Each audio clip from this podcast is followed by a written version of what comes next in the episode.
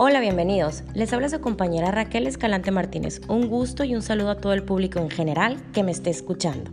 En el siguiente podcast hablaremos un poco sobre las costumbres y recetas que existen en mi familia. En las fechas navideñas es muy importante la reunión familiar. Todos los años acostumbramos a cenar en familia en casa de mis abuelos. Se cocina pavo, dulce de bombón, sopa fría, relleno y un platillo muy importante que son los chiles rescoldados, los cuales una tía re buena para la cocina acostumbra a cocinarlos. ¿Qué son los chiles rescoldados? Están rellenos de atún en escabeche.